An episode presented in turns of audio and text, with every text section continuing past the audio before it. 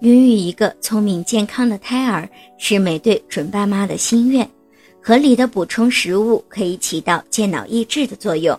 反之，如果不注意食物的选择，可能会有损胎儿的大脑发育。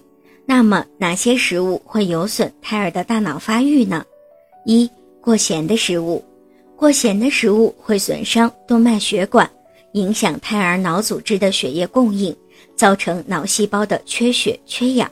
导致胎儿日后记忆力下降、智力迟钝，因此准妈妈应该少吃一些含盐量较多的食物，例如咸菜、榨菜、咸肉、豆瓣酱等食物。二、含铅的食物，铅会杀死脑细胞，损伤大脑。爆米花、松花蛋、啤酒等食物含铅较多，准妈妈最好不要吃这类的食物。三、含铝的食物。经常吃含铝量高的食物，会造成胎儿出生后记忆力下降、反应迟钝，甚至造成胎儿痴呆。因此，准妈妈最好不要经常吃油条、油饼等含铝量较高的食物。